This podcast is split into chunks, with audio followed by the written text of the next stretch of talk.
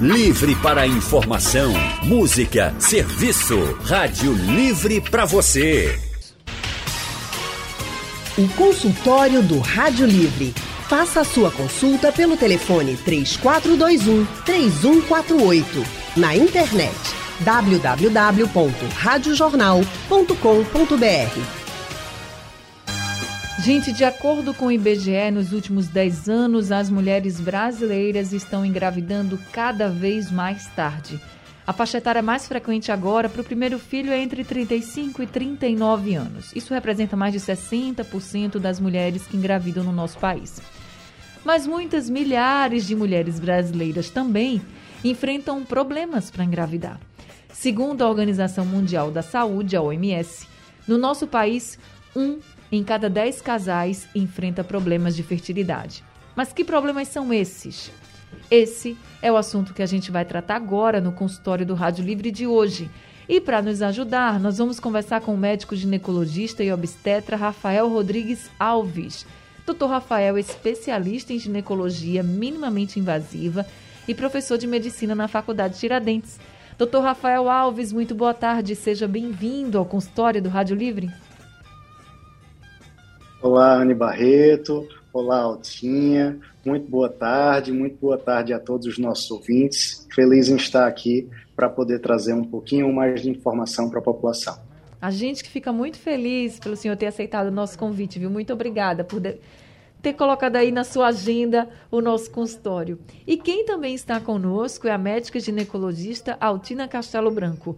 Doutora Altina é especialista em reprodução humana, tem diploma europeu, inclusive, de especialista em reprodução humana, é delegada de Pernambuco da Sociedade Brasileira de Reprodução Humana, mestre em tocoginecologia e está aqui com a gente também.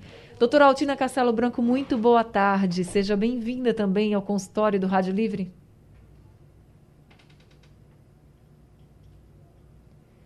Doutora Altina, está me ouvindo? A gente não consegue lhe ouvir.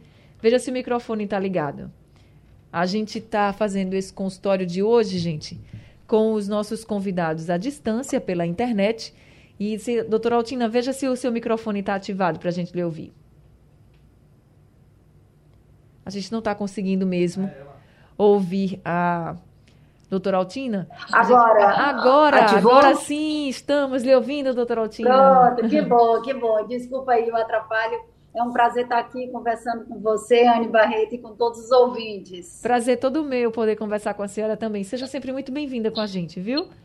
Deixa eu começar Obrigada. já falando com a senhora sobre qual é o problema mais frequente que a gente pode, que a gente possa dizer assim. Eu sei que existem muitos problemas que podem dificultar a fertilidade feminina. Mas existe algum que seja mais frequente, doutora, no seu consultório, por exemplo, que chegue mais casos? Eu acho que a sua chamada foi perfeita, viu? Sem dúvida. Um dos problemas principais hoje é esse adiamento que a sociedade, a vida moderna impõe. E, e com esse adiamento é, vão surgindo outras doenças também, porque muitas vezes, quando a mulher deixa para engravidar depois dos 35, algumas vezes o estoque de óvulos dela, a qualidade dos óvulos vai caindo, aí aumenta o risco de abortos por síndromes genéticas, doenças que vão surgindo com o tempo de menstruação, como a endometriose, que é uma doença onde o tecido de dentro do útero, que vai aparecer na bexiga, no intestino, e que isso vai acontecendo porque a mulher deixa para engravidar mais tarde, e aí, quanto mais ela passa anos e anos menstruando, aumenta a probabilidade desse tecido do útero aparecer na bexiga, no intestino, e aí causa essa doença chamada endometriose, que a médio e longo prazo vai prejudicar as trompas dela, cria um processo inflamatório, e as trompas é o órgão responsável para encontrar o óvulo com o sêmen. Por isso que muitas mulheres, quando não querem um filho, ligam as trompas. Então, além de doenças sexualmente transmissíveis, porque se a gente começa a ter relações mais cedo e vai tendo parceiros, mesmo que sejam monogâmicos, mas não é o primeiro e o único, e esse também, aí vão surgindo doenças infecciosas que podem cursar com doenças inflamatórias pélvicas na mulher e no homem, e que pode obstruir na mulher as trompas e no homem o canal deferente e aí ele começa a não sair, ele produz espermatozoides e não sai no ejaculado. Então, é, junta tudo, junta o adiamento desse projeto reprodutivo com essas doenças que também aumenta a probabilidade de elas surgirem ao longo do tempo. Entendi. Por isso que cada vez vem aumentando a demanda de casais com dificuldade em engravidar, que a gente não via isso há 30, 40 anos, né? Porque é eu brinco e digo que com 20 anos engravidava até de beijo. É verdade, né? Até no cheiro, o pessoal diz isso, né? Sentou no mesmo lugar, pronto, cuidado. Já ouvi muita gente falar isso mesmo. Agora, doutor Rafael, e no seu consultório, assim, quais são os problemas mais frequentes? Tem outros problemas, por exemplo, a gente escuta muito assim, ah, eu não consigo engravidar porque eu tô com mioma, eu não consigo engravidar porque eu tenho a síndrome dos ovários policísticos. Isso é verdade mesmo, doutor? Esses dois problemas também dificultam a fertilidade feminina? Perfeitamente verdade, Anne.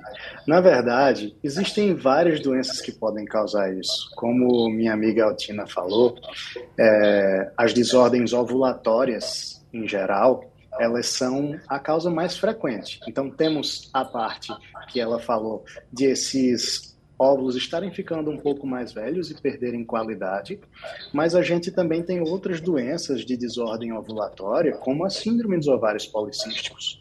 Ela pode acarretar a não ovulação dessa paciente. O que é a não ovulação? Só para a gente trazer para uma linguagem mais cotidiana. A ovulação é o óvulo ser dispensado pelo ovário e adentrar na trompa. Ele ficar disponível para ser fecundado pelo espermatozoide. E algumas desordens, como a síndrome dos ovários policísticos, podem causar justamente essa anovulação, que é a não saída desse óvulo. Uma outra queixa que pode acontecer também é nas pacientes que engordam demais da conta ou as que emagrecem demais da conta. Isso pode acarregar, acarretar também uma anovulação a infertilidade causada pela endometriose, por exemplo, a pessoa que tem endometriose, a mulher que tem endometriose, só para a gente citar um dado estatístico, entre 30% a 50% das mulheres que têm endometriose diagnosticada sofrem com algum grau de infertilidade. Então, é muito alto. Se a gente pensar que na, na população como um todo, a gente tem um percentual de 10 a 15% de endometriose na população geral, isso é estatisticamente significativo na população hoje em dia.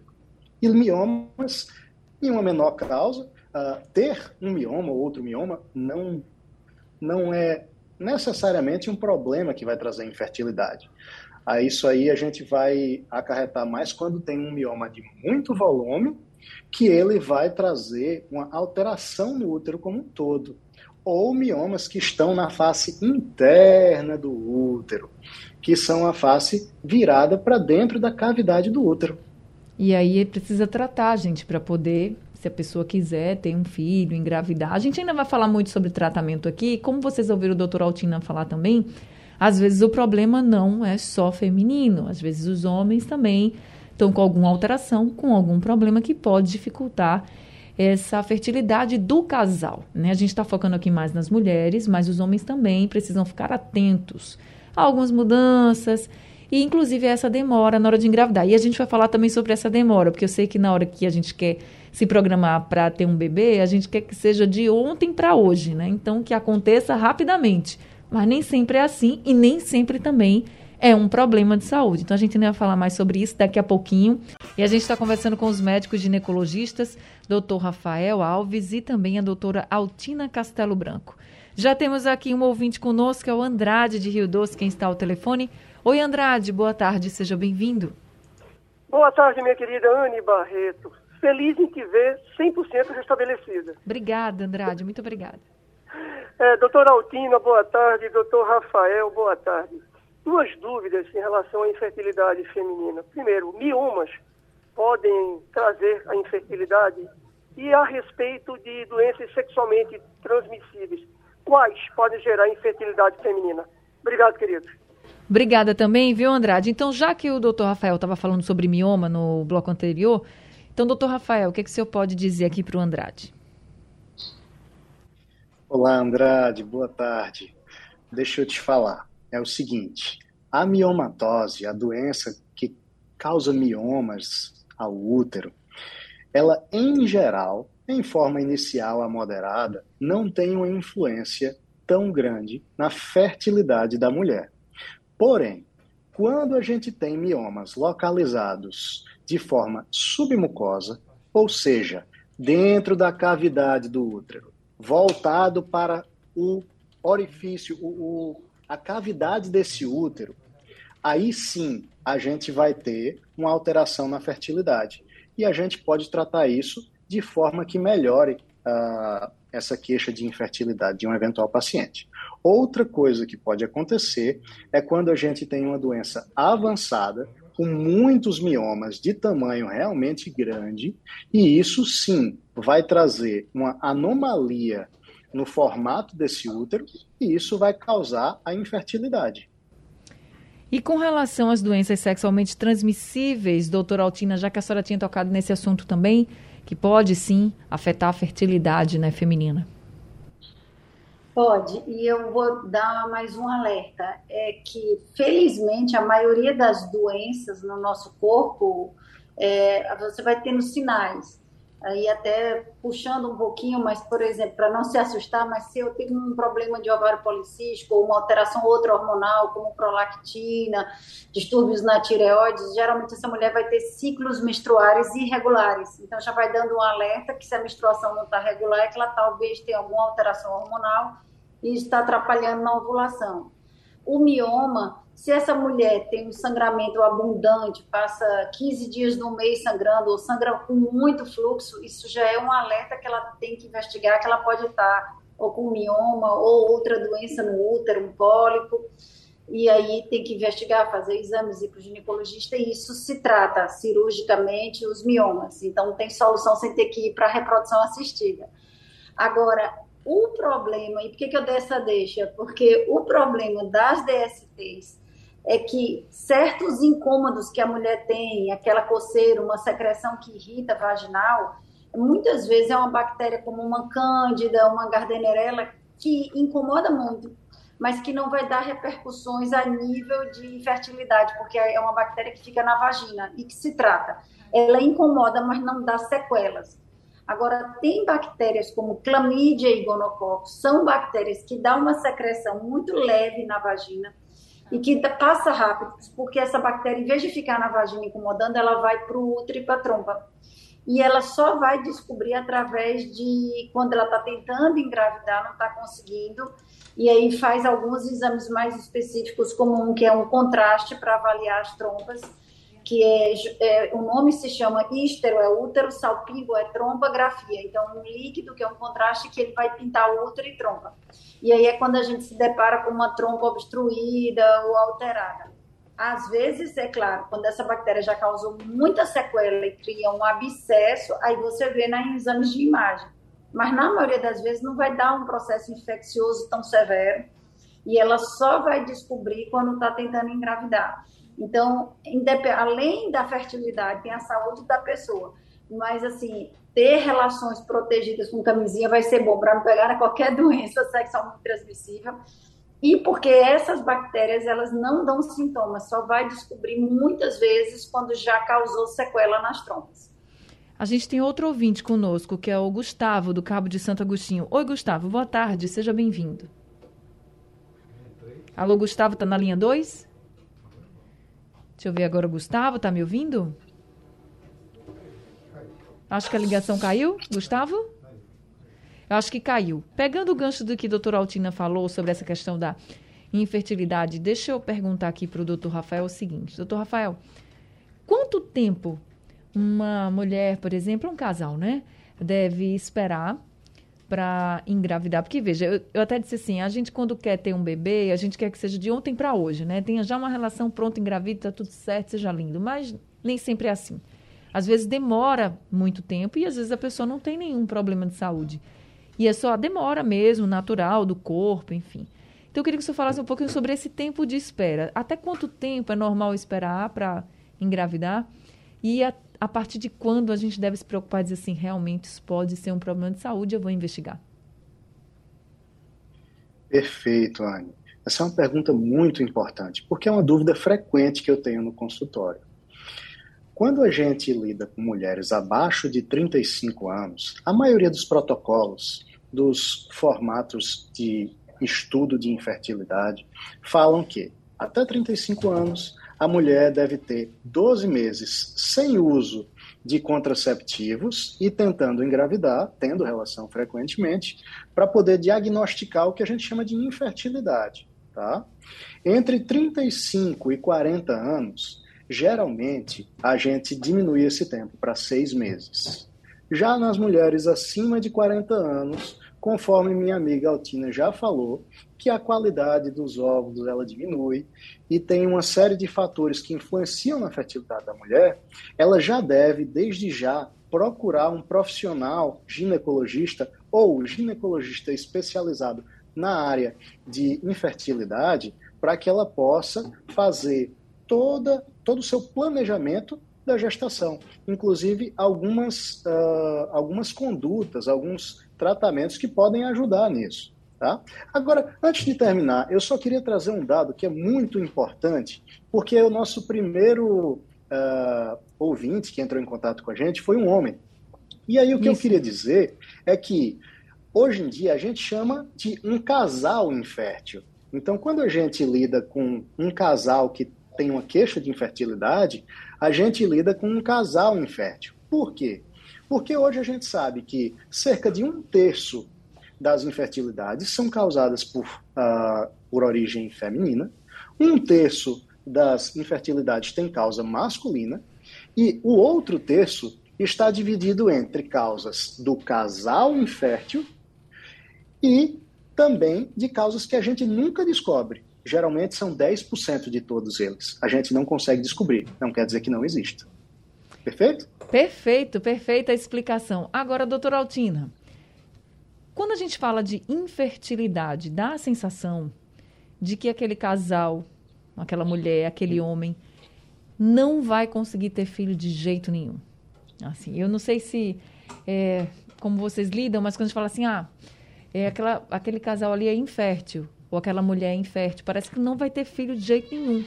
É assim mesmo, porque eu queria que a senhora fizesse essa diferenciação, assim, de um problema de fertilidade, né, que você pode estar com um problema naquele momento que pode ser resolvido, e da infertilidade mesmo, assim, ó, não daqui para frente não, não tem mais o que fazer. É, esse é um, vamos dizer assim, um nome que se dá, infertilidade, que é isso, que na verdade não é que não pode. Como o doutor Rafael falou, é só que eles estão tentando há um certo tempo e não estão conseguindo. E por isso que eu, particularmente, nunca gostei desse nome, porque infértil dá um, um tom negativo. Não é? Eu gosto dá uma de sensação. que é uma clínica de reprodução humana, reprodução assistida, mas não de infertilidade, porque dá esse tom de impossibilidade. E vou dizer até mais, então eu digo assim, não, olha, tem um, eu digo muito aqui no consultório, eu digo assim, veja, filho se faz, a gente só vai discutir a maneira como vai fazer. Se vai tentar via uma indução de ovulação, se é um distúrbio hormonal, se vai ter que ir para uma cirurgia por algum problema no, no, marido, numa varicocele ou uma endometriose na mulher, um mioma, ou se, dependendo do grau da doença ou da idade, da pressa, do contexto do casal, se já tem que recorrer a uma reprodução assistida.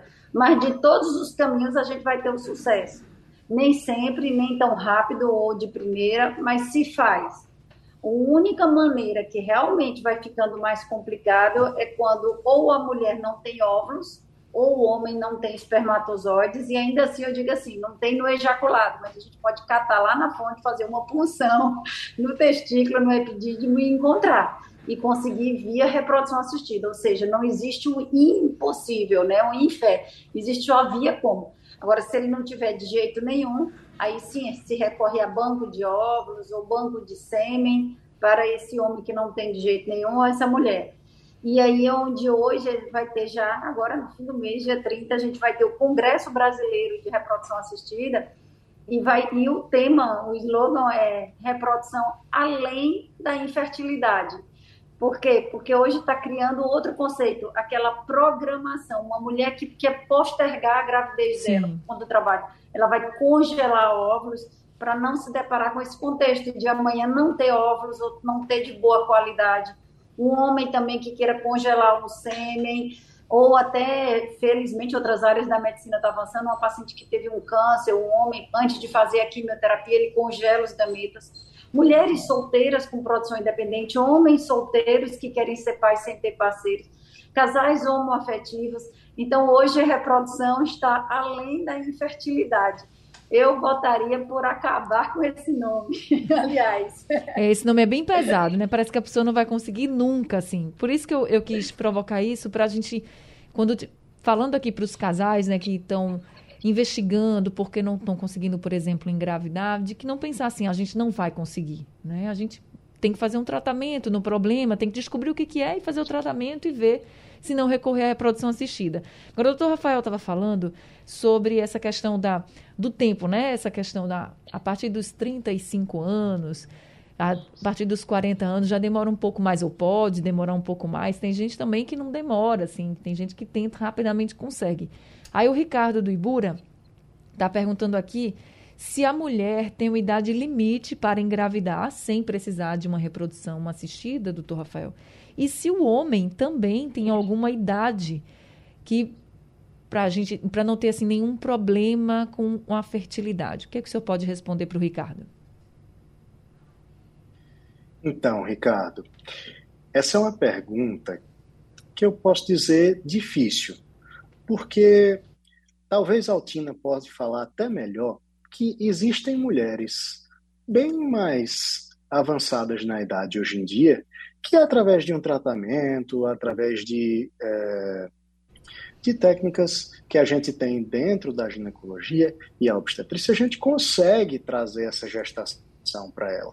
Mas é, eu não queria rotular, mas dizendo para você uma informação mais direta, a gente tem uma diminuição da capacidade da fertilidade a partir dos 35 anos. Quer dizer que a mulher acima de 35 anos não consegue gestar? Não. Quer dizer que se torna um pouco mais difícil. E realmente, a partir dos 40 anos, a gente tem uma dificuldade realmente maior, uma dificuldade palpável, mas que também não é impossível, tá? Com relação ao homem, é algo muito mais paulatino.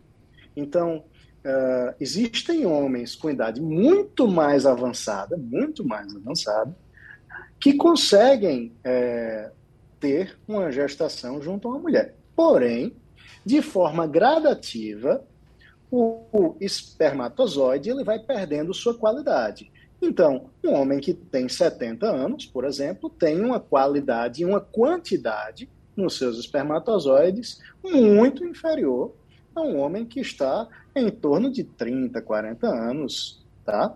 Então, é, eu acho que a gente pode é, definir dessa forma.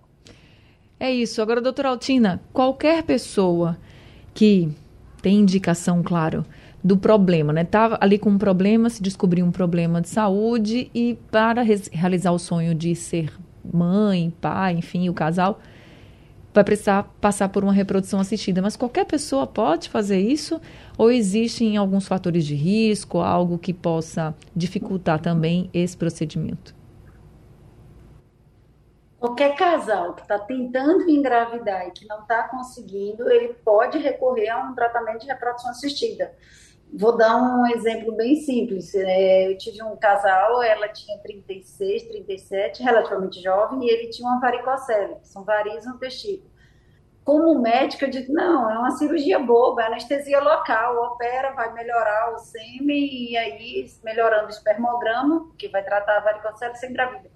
Eu disse, mas doutora, eu não quero me operar eu prefiro fazer uma reprodução assistida com anestesia local, eu não quero me operar de varizes no testículo. Então, eles optaram, felizmente deu tudo certo, engravidaram e engravidaram de trigêmeas. Então, fechou o pacote. já foi de uma vez, né? Agora, não é de uma vez logo. Então, foi isso já faz muito tempo. E ali eu aprendi que qualquer uma, porque às vezes o casal não quer recorrer, outro ao contrário, ele diz assim: ah, não, se eu posso recorrer a uma cirurgia para tentar em casa, em vez de fazer uma reprodução assistida, eu prefiro. Desde que aquele paciente saiba as opções e as taxas de sucesso de uma opção ou a outra e esteja devidamente informado, aí é um pouco o desejo do paciente. Contraindicação, agora, de uma mulher fazer uma reprodução assistida, é, é, praticamente assim, não tem. A gente tem grupos de risco, por exemplo, mulheres que têm antecedentes de trombos, a gente sabe que vai mexer com hormônio e isso aumenta o risco, mas aí ela toma um anticoagulante. Né? Se ela tem uma pressão alta e aí vai tomar hormônio, então ela tem que controlar antes essa pressão, mas que é uma contraindicação relativa, não é que ela não pode, só que a gente vai ter que tomar um cuidado a mais, né? Pelo contexto daquela mulher ou daquele homem. Mas, sobretudo, na mulher, porque o homem, na reprodução assistida, ele vai fazer um processo de ejacular a não ser o homem que não tenha nada, que a gente vai fazer um procedimento minimamente cirúrgico de uma punção ou uma biópsia no testículo. Agora, a mulher se submete a hormônios, a coleta dos óvulos, aí ela tem que estar bem, tem que estar rígida. Mas até uma paciente com câncer, como os hormônios que se dão, não é estrógeno, é um hormônio da hipófise, da cabeça, se viu que não piora o prognóstico do câncer, até porque é um tratamento de 10, 12 dias, então não dá tempo de avançar. Então, nem essa teria contraindicação de fazer. Agora, é claro, ela tem que estar num estágio inicial, onde ele está também o cirurgião sabendo que, se Deus quiser, vai dar tudo certo, ela vai ficar curada, não tem filhos, ou já tem um, mas quer um segundo, e ele quer congelar para amanhã ela ter o benefício de ampliar a prole dela, né, os filhos dela. Tá certo, e fica aqui a mensagem para todo mundo que está tentando engravidar e que não está conseguindo. Vá a um especialista, converse, investigue, veja se tem algum problema só é a demora mesmo natural que pode acontecer, como o doutor Rafael colocou e como a doutora Altina também. Infelizmente, o tempo do nosso consultório está terminando, mas eu queria agradecer muito a doutora Altina Castelo Branco por esse consultório, pelas orientações e esclarecimentos também, viu, doutora Altina? Obrigada. Obrigada, Débora, muito obrigada. Seja sempre muito bem-vinda aqui com a gente. O telefone da doutora Altina do consultório dela é o 3265 6847. Doutor Rafael, muito obrigada também por esse consultório de hoje, por todas as orientações que o senhor trouxe para a gente. Fico muito feliz em ajudar. A gente também, gente, o telefone do consultório do Dr. Rafael é o 98226 5631. Esse é telefone e é o WhatsApp também. E tem o Instagram, que é o arroba Dr. Rafael Alves Gineco. Sejam sempre muito bem-vindos aqui com a gente. O Rádio Livre de hoje fica por aqui. A produção é de Alexandra Torres, trabalhos técnicos de Edilson Lima, Sandro Garrido e Big Alves. No apoio, Valmelo e a direção de jornalismo é de Mônica Carvalho. Sugestão ou comentário sobre o programa que você acaba de ouvir, envie para o nosso WhatsApp 99147 8520.